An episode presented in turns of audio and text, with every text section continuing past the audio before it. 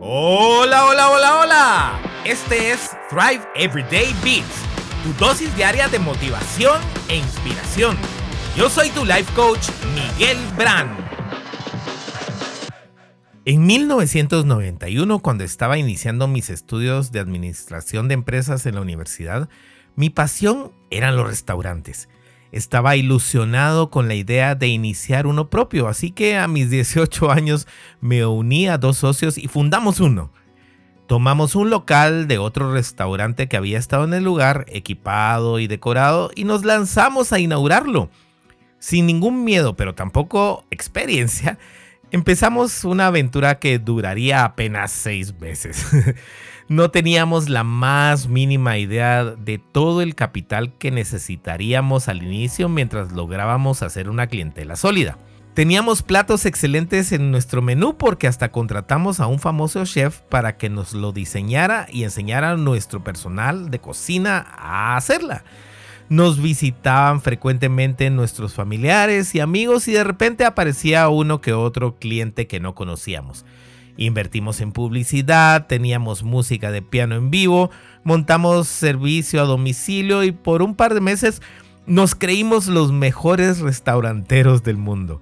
Al principio del cuarto mes empezamos a sufrir de falta de liquidez, sumamos deudas con proveedores, la renta y contábamos hasta los centavos para poderle pagar al personal. Al final del mes 6 decidimos cerrar pues ya teníamos un nivel considerable de deuda y no nos alcanzaba la billetera para mantenernos abiertos. Experimenté por primera vez lo que era quebrar. Sin embargo, mi pasión por los restaurantes continuó y al poco tiempo empecé a trabajar como administrador en una famosa cadena de restaurantes y bares. Ahí estuve por 10 años. Aprendí muchísimo y unos años después de que renuncié, con un amigo montamos uno propio que fue muy exitoso. Decidimos cerrarlo cuatro años después porque demandaba mucho tiempo y ya no estaba en nuestras prioridades. Te puedo decir que todo lo que viví en mi primera experiencia en restaurantes me sirvió para mantenerme muchos años en esta industria. Además de la gran cantidad de experiencia que adquirí en esos años, creo que lo más importante fue la resiliencia que sumé a mi vida y la gran cantidad de personas que conocí en el trayecto. Estas últimas me han permitido tener un amplio círculo de conexiones y contactos. Como ves, al final de todo, una falla realmente no fue una falla. Más bien era un escalón que tenía que superar para seguir adelante. ¿Qué hubiera pasado si no hubiese continuado en ese entonces con mi pasión por los restaurantes? No hubiera trabajado 10 años en esa cadena en la que conocía a muchísimas personas y adquiría experiencia. No hubiera tenido mi restaurante bar exitoso.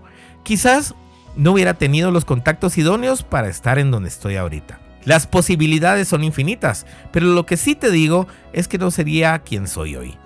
He fallado muchísimas veces, más de las que te imaginas y en todas las áreas de mi vida. Cada una de ellas me ha dejado algo. Con la bendición de Dios, de todas esas caídas me he levantado. Principalmente he aprendido que para lograr grandes cosas debo estar dispuesto a fallar.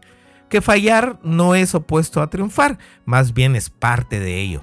Ya no me da miedo arriesgarme a fallar porque sé que pase lo que pase, saldré adelante con Dios de la mano. Por supuesto que daba miedo, muchísimo miedo. Sentimos que si fallamos todo terminará, que seremos juzgados, que quedaremos vencidos y que nuestra vida cambiará para mal. Creemos ilusamente que será nuestra última oportunidad y que sufriremos mucho si fracasamos. Por supuesto que duele, pero que ese dolor más bien nos impulse a seguir intentándolo con más fuerza y mejores estrategias. Que ese miedo y ese dolor no nos detengan nunca, porque sabes qué, todo pasa y no pasa nada. De todo saldremos mejores si estamos dispuestos a fallar de una mejor manera. Te aseguro que todas las personas exitosas en todas las áreas te pueden contar muchísimas historias como esta. He aprendido que lo que más miedo nos da empezar tiene un magnífico potencial para ser un gran éxito. Fallar no es morir, fallar es triunfar. Comparte este audio con todos, principalmente con aquellas personas que se quedan paralizadas o se pasan angustiadas por el miedo a fallar. Bendiciones.